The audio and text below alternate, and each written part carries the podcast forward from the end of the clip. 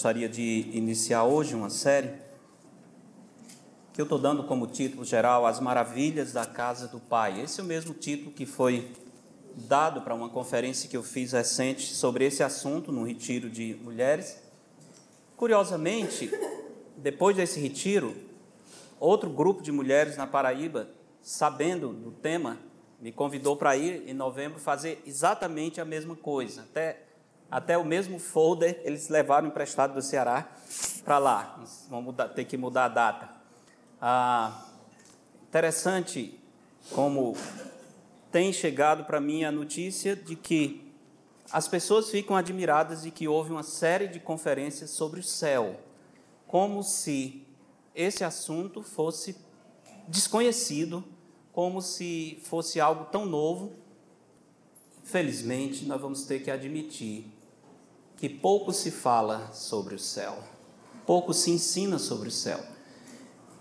Depois pegue alguns livros de teologia e doutrina, muitos deles, muitos deles não têm nenhum capítulo específico sobre o céu. É curioso isso.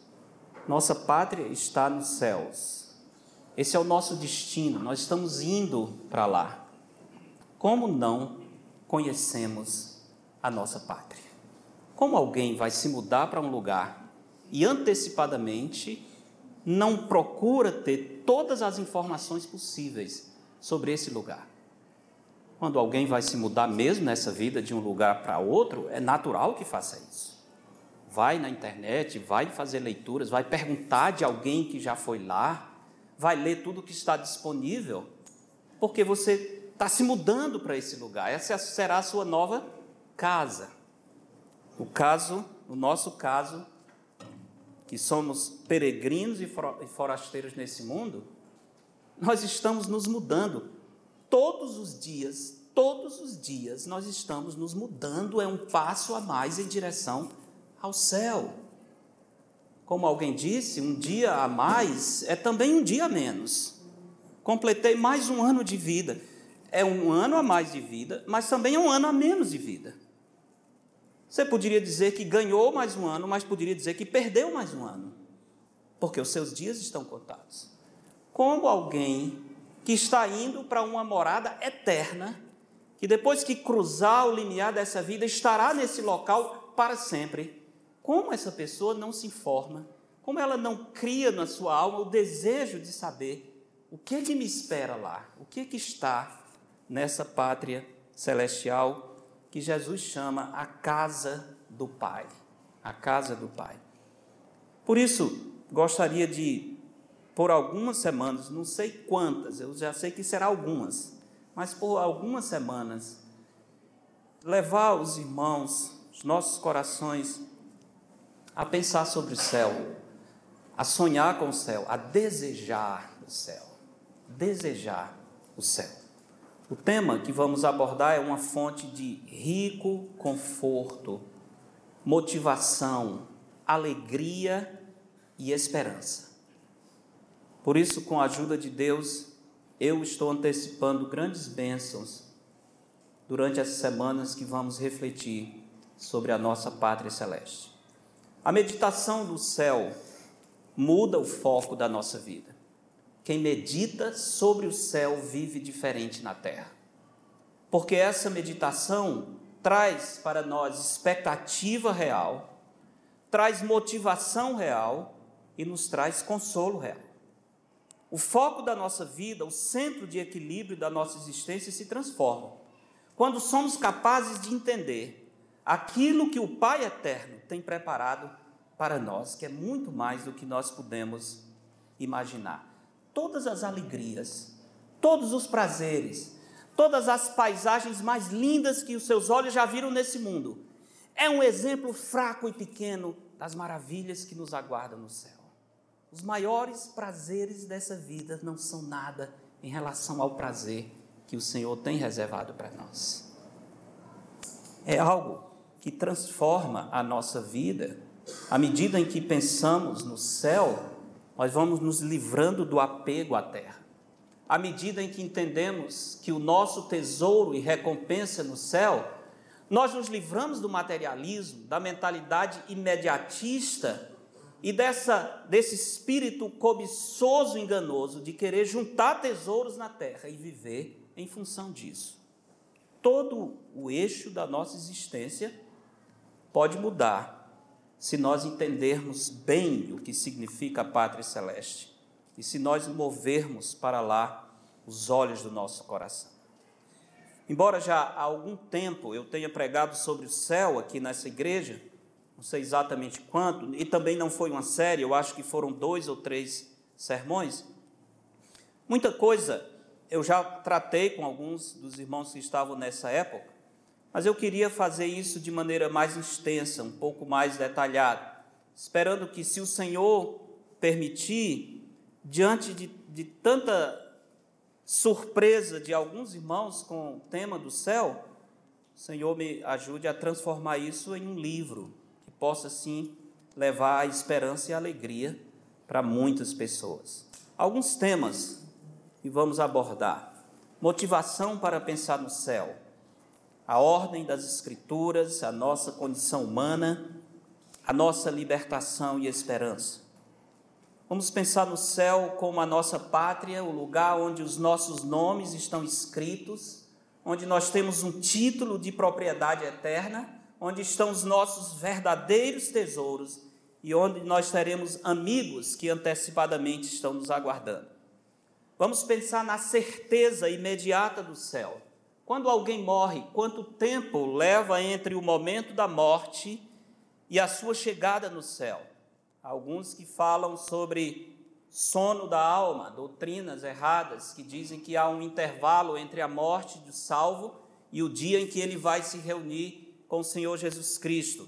A Bíblia não ensina assim, pelo contrário, ausentes do corpo, presentes com o Senhor, tendo desejo de partir e estar com Cristo, Paulo diz, que é incomparavelmente melhor. Mas teremos tempo de tratar com mais calma e especificidade acerca da certeza imediata do céu.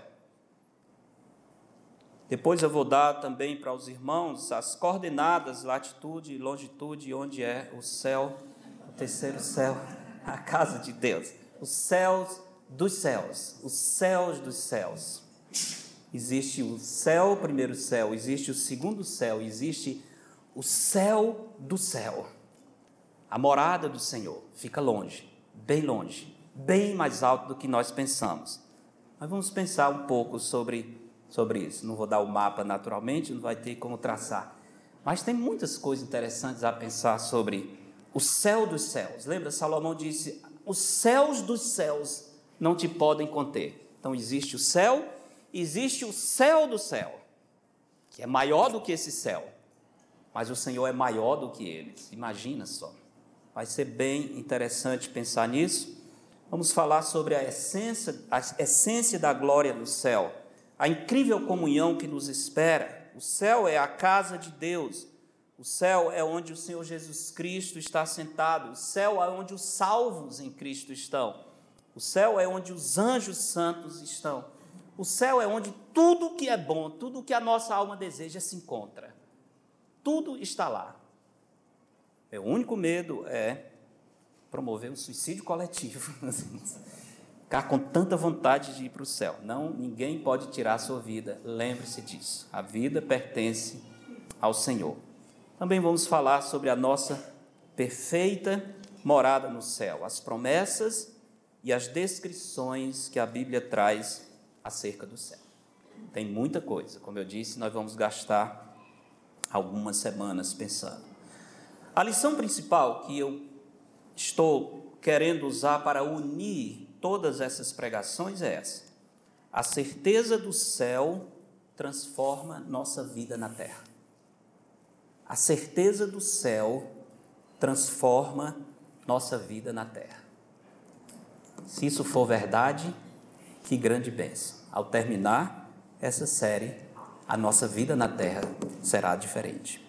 Nosso alvo, irmãos, não é apenas engajar nossa mente em reflexões bíblicas e teológicas como um fim em si mesmos.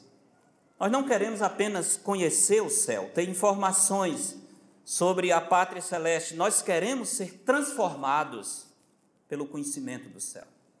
Queremos que esse conhecimento modifique os nossos conceitos, os nossos alvos, os nossos desejos e valores. Queremos que, à medida que entendemos o céu, o que é o céu, nós tenhamos ódio do pecado. Nós queremos fugir de tudo que é contaminado e tenhamos anseio pelas coisas e pessoas santas.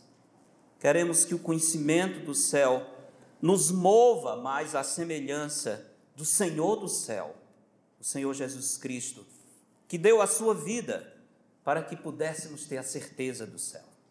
O estudo e a certeza do céu devem ser feitos também como alvo de mostrar ao mundo a diferença que Cristo faz na nossa vida. O mundo precisa saber que nós temos uma vida absolutamente diferente e temos certeza absoluta de que no último dia da nossa vida, depois do último suspiro, o Senhor Jesus vai nos receber. Ele estará nos aguardando, talvez de pé, como esteve com Estevão. Isso vai nos levar a encarar a própria morte com coragem e com esperança. Nem a morte vai tirar a nossa esperança. Nós somos os verdadeiros vencedores desse mundo. Um escritor grego do segundo século chamado Aristides, no ano 125 depois de Cristo, ele escreveu para alguns amigos explicando essa nova religião cristã que estava invadindo o Império Romano. E ele disse: tem algumas coisas estranhas nesse povo. Se um dentre eles, cristãos, morre, eles se regozijam, eles oferecem ações de graças a Deus, eles conduzem o corpo do morto com cânticos, com ações de graças, como se o morto tivesse apenas se mudando de um lugar para outro perto dessa. É verdade, é exatamente isso. Ele percebeu bem nós conduzimos, nós fazemos o culto fúnebre com alegria, com ações de graças, porque nós não somos como os demais que não têm esperança. É por isso que nós temos essa diferença que o mundo simplesmente não entende, que o escritor do segundo século achou algo admirável. Para sermos mais objetivos, uma pergunta importante para o nosso tempo hoje é: por que devemos investir tempo meditando no céu? Por que devemos investir o nosso tempo meditando no céu? E eu quero dar duas respostas. A primeira resposta é: é um dever espiritual pensar no céu. É um dever, uma ordem da Escritura que nós pensemos no céu. Carta do apóstolo Paulo aos Colossenses, capítulo 3. Colossenses, capítulo 3. Uma epístola extremamente especial, cujo tema é a supremacia de Cristo, a sublimidade de Cristo. Ele é antes de todas as coisas. Paulo diz: nele tudo subsiste, quer principados, quer potestades, quer poderes, tudo subsiste em Cristo. Nele está a nossa esperança da glória. Nele está a plenitude da divindade, nele estão escondidos todos os tesouros da sabedoria. Em Cristo nós temos absolutamente tudo. Exatamente essa ideia que está por trás daquele livro do pastor MacArthur, que o título é Nossa Suficiência em Cristo. A ideia é: quem tem Cristo não precisa acrescentar nada mais. Cristo é absolutamente tudo. Ele tem todas as respostas, ele é o nosso tesouro, a nossa fonte de satisfação. Ele é o pão da vida, é a porta, é o bom pastor, é a videira verdadeira, ele é a ressurreição e a vida. Cristo é tudo para nós. A Epístola aos Colossenses trata exatamente do significado do Senhor Jesus para a vida cristã. Capítulos 1 e 2, o apóstolo Paulo apresenta essa parte mais doutrinária textos essenciais, como no capítulo 1, por exemplo, verso 1, que já citei alguns, algumas frases, mas veja o verso 13 do capítulo 1, falando do Senhor Deus, o Pai, diz: Ele nos libertou de quê? do império das trevas e nos transportou para o reino do Filho do seu amor. E agora ele vai falar sobre o Filho. Quem é esse Filho? No qual nós temos a redenção, a remissão dos pecados. Este, o Filho, é a imagem do Deus invisível, expressão exata do seu ser, o primogênito de toda a criação. Pois nele, no Filho, foram criadas todas as coisas, nos céus e sobre a terra, as visíveis e as invisíveis, sejam tronos, sejam soberanias, quer principados, quer potestades, tudo foi criado por meio dele e para ele. Ele é a fonte e o propósito de todas as coisas. Tudo vem dele e volta para ele. Ele é o ponto de interseção da realidade. Ele é antes de todas as coisas. Nele, tudo subsiste. Capítulo 3, depois que o apóstolo Paulo, nos dois primeiros capítulos, apresenta essa parte mais doutrinária, os, os últimos capítulos ele aplica a sua doutrina acerca do Senhor Jesus. Capítulo 3, verso 1, ele diz: Portanto, portanto, essa palavra tem uma ideia de conclusão, essa palavra nos leva àquilo que foi dito antes. Mediante tudo isso que foi dito acerca do Senhor Jesus, quem é Ele, o seu significado, a sua essência divina, a sua eternidade, portanto, se fostes ressuscitados juntamente com Cristo, buscai o quê? As coisas lá do alto, onde Cristo vive, assentado à direita de Deus. Não somente buscai, mas pensai nas coisas lá do alto, não nas que são aqui da terra, porque morrestes, morrestes, nós somos mortos vivos, nós não, não, não estamos mais vivos como antes, nós morremos para esse mundo, no batismo essa realidade espiritual é simbolizada, lembra? A Bíblia diz quando nós somos imersos na água, é como se estamos sendo sepultados e levantando para uma novidade de vida, não que as águas do batismo façam isso, mas simboliza a realidade interior. Um dia nós morremos para nós, um dia nós tomamos a cruz, um dia decidimos crucificar o nosso eu, um dia nós dissemos: Senhor, é a tua vontade, não a minha, eu morro para mim mesmo, que o Senhor viva em mim. Paulo diz: Se morrestes com Cristo, porque, verso 3: Porque morrestes e a vossa vida está oculta juntamente com Cristo em Deus. Quando Cristo, que é a nossa vida, se manifestar, então vós também sereis manifestados com Ele em glória. Por que devemos investir tempo meditando no céu? É o nosso dever espiritual. Essa é a primeira resposta, é um imperativo. Portanto, se fostes ressuscitados juntamente com Cristo, buscai as coisas lá do alto. No verso 2, pensai nas coisas lá do alto. Nesses versos, o apóstolo Paulo apresenta primeiro a razão para pensar no céu. A razão para pensar no céu. Portanto, se fostes ressuscitados juntamente com Cristo, isto é, se tudo o que foi dito sobre Cristo é verdade, é verdade na sua experiência. Nós sabemos que é verdade, mas pode não ser verdade na sua vida. Mas se é verdade na sua experiência, isto é, se de fato em Cristo temos a redenção, a remissão dos pecados, se de fato Cristo é a imagem do Deus invisível, o primogênito de toda a criação, se é realidade que nele foram criadas todas as coisas nos céus e na terra, as visíveis e as invisíveis, sejam tronos, sejam soberanias, quer principados, quer potestades, se é fato que tudo foi criado por meio dele e para ele, se é fato que ele é antes de todas as coisas, que nele tudo subsiste, se é verdade que ele é o cabeça do corpo da igreja, se tudo isso compõe o conjunto da sua fé, se a sua crença se baseia nesses fatos, então pensem nas coisas do alto, Busquem as coisas do alto, é isso que o apóstolo Paulo está dizendo.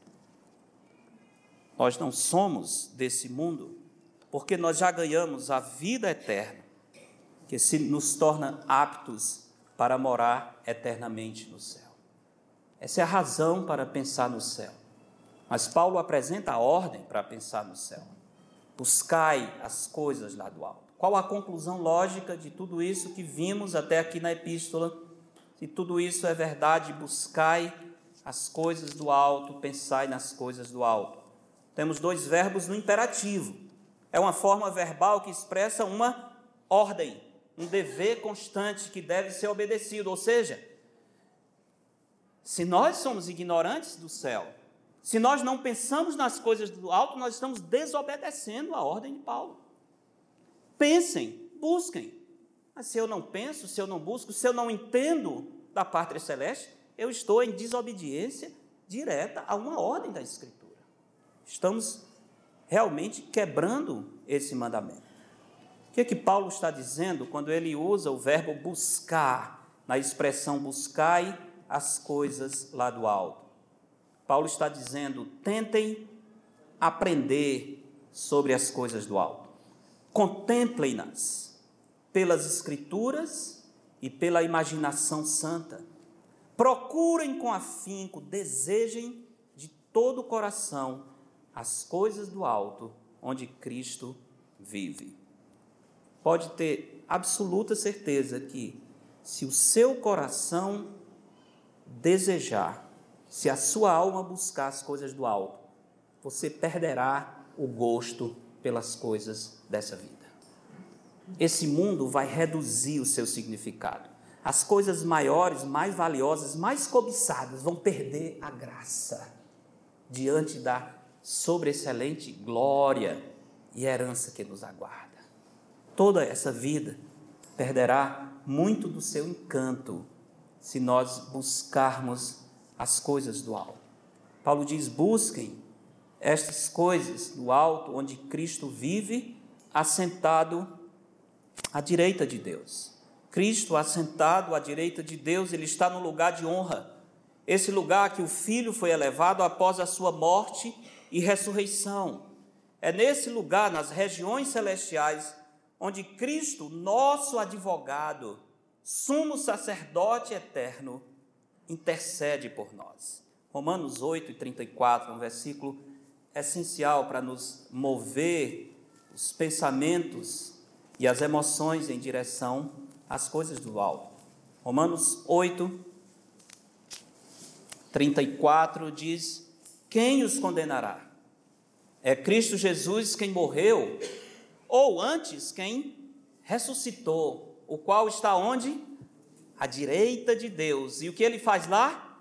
Intercede por nós. Paulo está dizendo: pensem no céu, pensem na cena do tribunal de Deus. Deus, o Pai, o juiz, o acusador, Satanás, lançando em rosto do Deus Santo as nossas transgressões. Como já disse tantas vezes, Satanás é o pai da mentira, mas quando ele nos acusa diante de Deus, ele fala a verdade. Ele fala a verdade, ele não pode mentir diante do Senhor. E ele fala a verdade porque ele tem do que nos acusar. Ele fala a verdade porque ele sabe, ele percebe as nossas transgressões. Ele não lê pensamentos, mas ele vê obras. Ele é inteligente para perceber quando estamos quebrando a lei do Senhor. E ele tem o maior prazer de tentar envergonhar o Deus Santo, o juiz, dizendo: É esse pecador que o Senhor vai salvar? Aonde está a sua lei que diz a alma que pecar, essa morrerá? O Senhor não vai aplicar seu juízo? Um pecador desse não pode entrar no céu. O Senhor exige santidade perfeita. Como pode salvar esse pecador? Veja, ele está repetindo o mesmo pecado. Volta vez após vez e continua quebrando a sua lei. Onde está a sua santidade e justiça? Que juiz é o Senhor que vai salvar esse pecador transgressor, esse iníquo. O pai da mentira está falando a verdade. É verdade, a lei do Senhor diz isso. A alma que pecar, essa morrerá. Deus, para ser justo, Ele não pode negar a sua lei, ele não pode negar a si mesmo. Ele não pode dizer, é simplesmente tudo bem, ele é pecador, mas faz de conta, eu não vou aplicar minha lei para ele. Não, Deus não pode fazer isso. Ele deixaria de ser Deus, ele não pode negar a si mesmo. Como é que o Deus Santo continua santo e continua justificando pecadores? Aí é onde entra a bênção da intercessão de Jesus Cristo. O apóstolo João, no capítulo 2, ele diz: Filhinhos, não pequeis. Todavia, se alguém pecar, temos diante do Pai o quê? Um advogado, um intercessor, Jesus Cristo, o justo. E aí, onde à direita de Deus Pai, o nosso defensor, Jesus Cristo, mesmo tendo que concordar com todas as acusações do inimigo, ele levanta-se e diz: É verdade, Pai. É verdade que esse pecador merece o inferno. Mas é verdade que eu já paguei com o meu sangue o inferno dele. Eu sofri o juízo que ele merece. A ira do Senhor foi derramada sobre mim por causa desse pecado que a serpente está lançando em rosto. Pai, está consumado, a conta dele está paga. A conta está paga. E o Pai, na sua misericórdia e justiça, aceita o argumento do Filho. O nosso sumo sacerdote vence todas as vezes que o inimigo chega para nos acusar. É por isso que nós estamos seguros. Paulo diz: quem os condenará? Quem os condenará? Tem quem condene? Tem, mas a pergunta é: quem vai vencer nessa acusação? Quem vai vencer? É Cristo quem morreu, ou antes, quem ressuscitou, o qual está à direita de Deus e também intercede por nós. Pense no céu assim. Pense em Jesus Cristo à direita de Deus intercedendo por você. Pense no Senhor Jesus Cristo garantindo com a sua intercessão que a sua salvação não será perdida. Isso deve aumentar o seu amor por Cristo, deve diminuir o seu apego ao mundo e ao pecado. É no céu onde se processa a nossa maior vitória, onde o efeito eterno do sacrifício de Cristo continua sendo válido e lembrado em nosso favor. O que temos de mais valioso é a nossa salvação. Que adianta o homem ganhar o mundo inteiro e perder a sua alma? Ele fez alguma coisa? Nada, ele não fez nada. Mas eu ganhei o mundo inteiro, ótimo, que bom. Por quantos anos você vai desfrutar do mundo inteiro? Olha, havendo vigor 60, 70 anos. Moisés diz: depois disso, o que é que vem? Canseira, enfado. Ah, é mesmo. Mas e o mundo todo? O mundo todo não vai livrar da canseira enfado. O mundo todo não vai aumentar os seus dias. O mundo todo não vai trazer a sua saúde. Uma notícia triste: todos nós vamos ficar doentes, pode ter certeza. Não tem como parar esse essa continuação de degradação. Ah, mas eu sou uma pessoa tão firme, tão sadia. Continue, mas eu estou anunciando: essa saúde vai um dia passar. Vai um dia passar. Pode ter certeza. Então, o que adianta ganhar o mundo inteiro? Se você, com o mundo inteiro nas mãos, não pode comprar longevidade, não pode comprar saúde, muito menos não pode se livrar do inferno com o mundo inteiro nas suas mãos que adianta o mundo inteiro e a eternidade no inferno.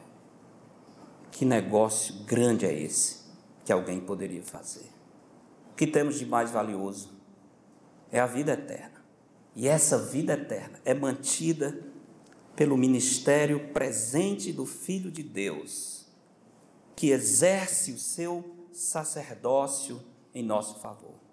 Ou seja, o que temos de melhor não está acontecendo na terra, está acontecendo no céu. Por isso devemos buscar as coisas do alto, pensar nas coisas do alto, não nas que são aqui da terra. Coloquem nessas realidades eternas as suas mentes. Sejam intencionais na meditação do céu, cogitem sobre a pátria eterna. Porque morrestes e a vossa vida está oculta juntamente com Cristo em Deus. Ou seja, temos uma outra vida, temos uma outra pátria, temos uma outra esperança. Essa é a ordem para pensar no céu O apóstolo Paulo também, ainda em Colossenses 3, nos apresenta a expectativa para pensar no céu. O verso 4 do capítulo 3, ele diz: Quando Cristo, que é a nossa vida, se manifestar, então vós também sereis manifestados com Ele em glória. Meditar no céu nos ajuda a antecipar a nossa manifestação gloriosa futura, quando haveremos de vê-lo como Ele é. Haveremos de vê-lo como Ele é. Irmãos, pare um pouco e pense nisso. O dia em que nós deixarmos esse mundo salvos em Cristo, essa é uma realidade somente dos salvos, é importante que entenda isso. E é importante dizer que não é uma realidade para quem assiste na Igreja Bíblica Batista do Planalto, não. Igreja Bíblica Batista do Planalto, qualquer outra igreja, não garante que você vai ver a Cristo como Salvador. Lembre-se disso. Não garante. Não garante. Ninguém é salvo por religião ou igreja, qualquer que seja. Se você é um salvo, imagina você fechando os olhos aqui e abrindo diante do Senhor. Imagina você encontrando com o Senhor. Imagina você acordando. Não é como diz, foi dormir e acordou morto. Ninguém vai acordar morto, tá certo? Você vai acordar mais vivo do que nunca. Eu gosto sempre de pensar na condição dos, de alguns salvos que durante a sua morte conseguiram transmitir um pouco do que estavam vendo. Sei a história de um servo de Deus que eu conheci pessoalmente e conheço a sua esposa que estava no leito de morte nos últimos momentos. Esse homem dedicou a sua vida para o ministério no Brasil. Nos últimos anos pegou um, câncer violento, foi para os Estados Unidos, tentou de todas as formas de tratamento, mas não teve jeito. Mas a esposa nos contava como foi os últimos momentos dele. Quando ela já não conseguia comunicar com ele, mas ele continuava comunicando. Ele começava a falar, o seu rosto ficou brilhante. Ela tentava conversar com ele, mas ele não ouvia. Mas ela sabia que ele estava ouvindo alguém e citando nomes de pessoas salvas que já haviam partido. E falando como quem está chegando numa grande festa. E ela ouviu ele dizendo: Ela não vem ainda, ela vem depois. E assim ele partiu para a eternidade. Esse mesmo homem tinha uma história curiosa. Ele fazia viagens para conhecer cidades que não tinham igreja, levava os seminaristas. Uma vez ele foi parado no, na estrada pelo guarda de trânsito. O guarda parou e disse: Senhor, para onde o senhor está indo? Ele disse: Eu estou indo para o céu. E o senhor está indo para onde? Eu estou indo para o céu. E o senhor essa é uma boa resposta para o próximo guarda que parar. Está indo para onde? Eu estou indo para o céu. E é verdade, eu estou indo para o céu. E eu posso ajudar o senhor aí também. Se o senhor não, não souber como chegar lá, eu tenho aqui. Tem arma? Tenho. Eu tenho uma arma aqui. Você mostra a sua arma. Está né? Aqui a, arma e o mapa que vai nos conduzir juntos para o céu. Maravilhoso pensar nisso. É maravilhoso pensar nisso. Somente quando nós estamos vivendo em pecado, ou quando nós não, não temos noção do que é a pátria celeste, é que nós tememos a morte. Somente nessa condição. É que nós ficamos desesperados com a possibilidade de deixar essa vida, ou desesperados com a possibilidade de um salvo deixar essa vida antes de nós. O desespero é para quem não tem esperança. Nós temos certa e viva esperança. Temos certa e viva esperança. Irmãos, se como disse, temos aqui em Colossenses uma ordem, devemos admitir que estamos em desobediência se não dedicarmos algum tempo para meditar nos céus. Infelizmente, muitos acham que há pouca informação bíblica acerca do céu. Tem muita, nós é que não nos dedicamos para conhecer. Por causa disso, mesmo aqueles que são salvos, estão seguros da sua habitação celeste, não conseguem antecipar com alegria o momento da sua partida para o lar celeste.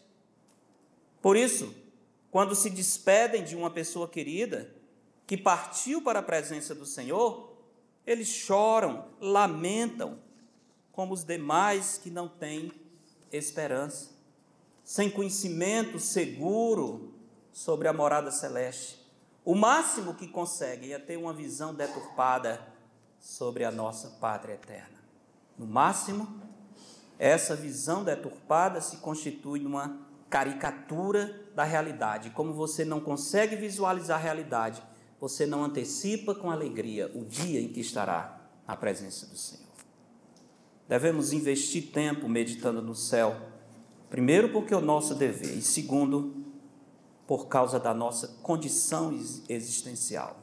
Dever espiritual e condição existencial. Deixa eu explicar essa segunda razão. Salomão, em seu duro e sarcástico realismo, expresso em Eclesiastes, ele diz o seguinte: Este é o mal que há em tudo quanto se faz debaixo do sol. A todos sucede o mesmo. Também o coração dos homens está cheio de maldade. Nele há desvarios enquanto vivem, depois rumo aos mortos final de tudo é rumo aos mortos. Esse é o grande mal. Isso acontece a todos debaixo do sol. Ele diz: acontece igual para todo mundo. O coração do homem só tem maldade, loucuras. Eles vivem, fazem e acontece, mas o final de tudo é rumo aos mortos. A morte é o pastor de todos os homens. Eclesiastes 9:3, onde Salomão fala disso. Ou seja, o que ele está dizendo é: não adianta fugir da realidade, não adianta. A eternidade pode ser a nossa próxima parada. Nós podemos, na próxima esquina, encontrar o último momento da nossa vida.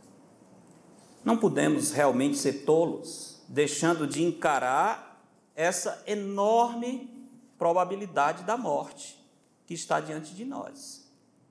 Apesar de salvos em Cristo, a maldição geral da queda no Éden pesa sobre nós. Por isso, nosso corpo tende a perder o vigor até chegar ao ponto do colapso total. Colapso total. Não que sejamos uma máquina, como Steve Hawking disse, o homem é só uma máquina, como um computador, vai chegar um momento que queima as conexões e a máquina para e pronto, é sucata.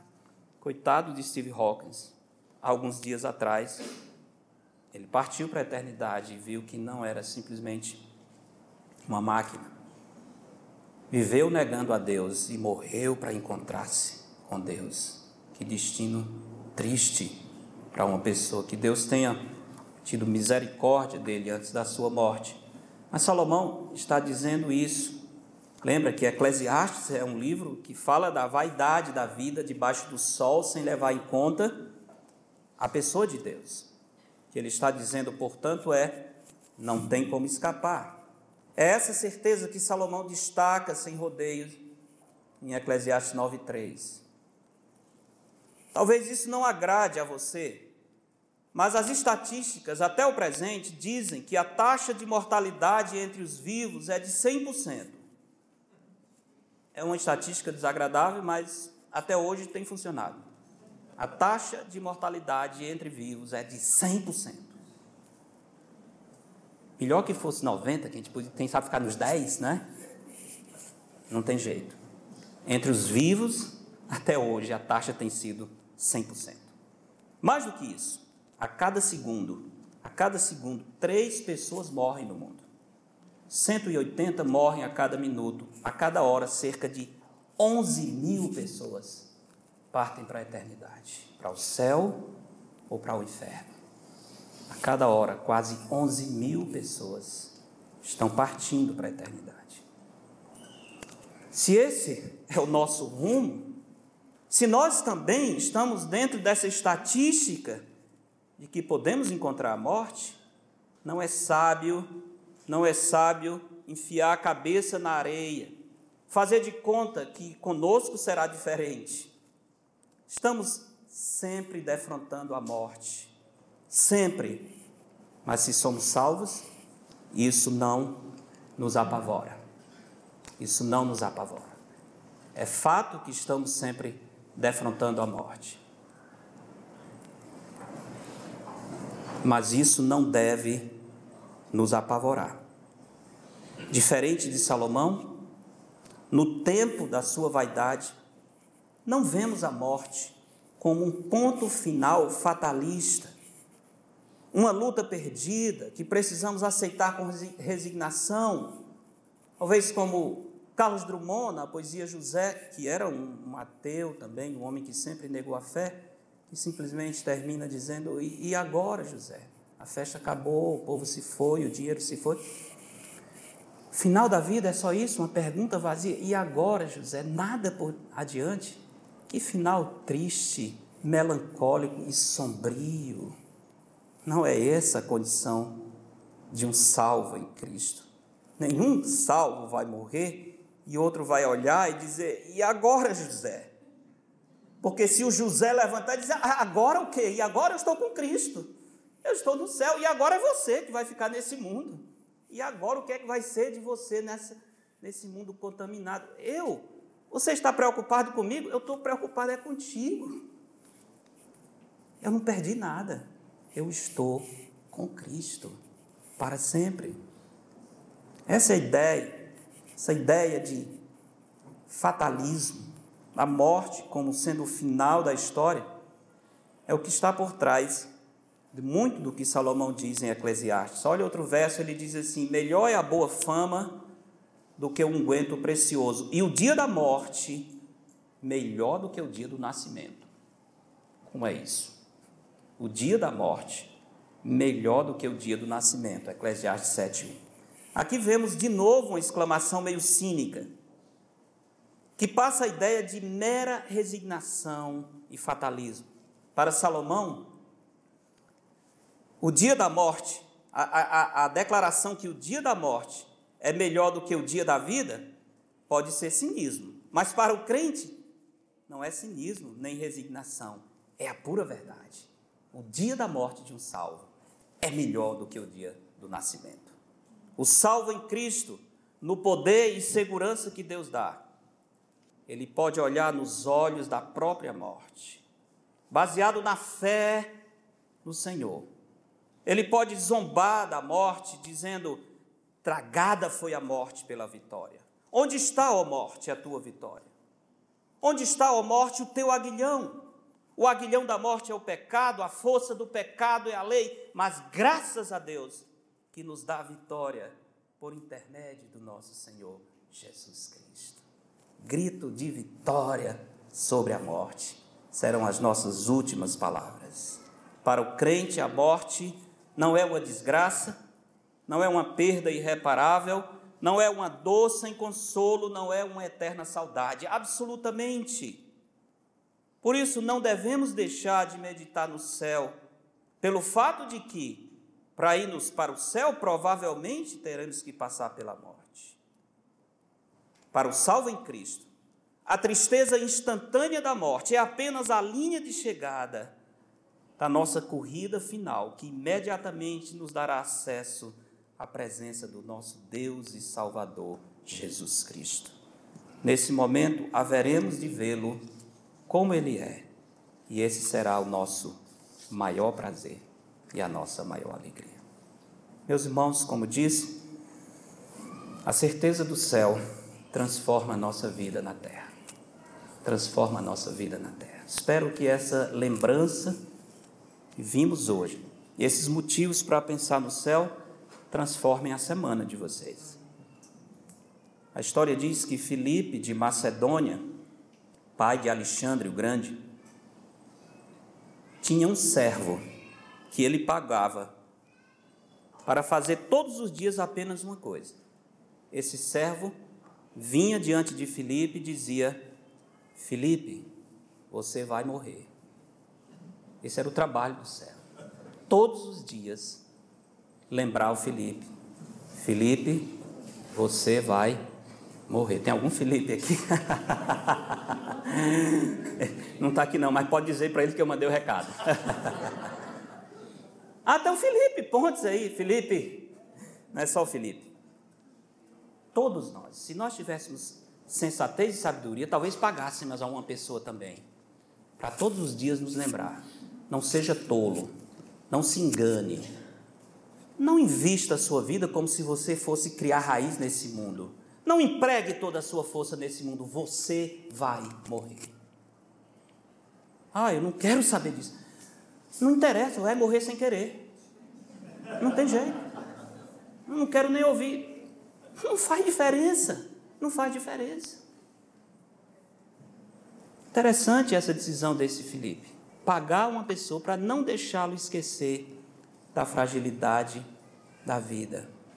Mesmo caso é conosco. Todos nós devíamos acordar todos os dias e lembrar: esse pode ser o meu último dia. Esse pode ser o meu último dia.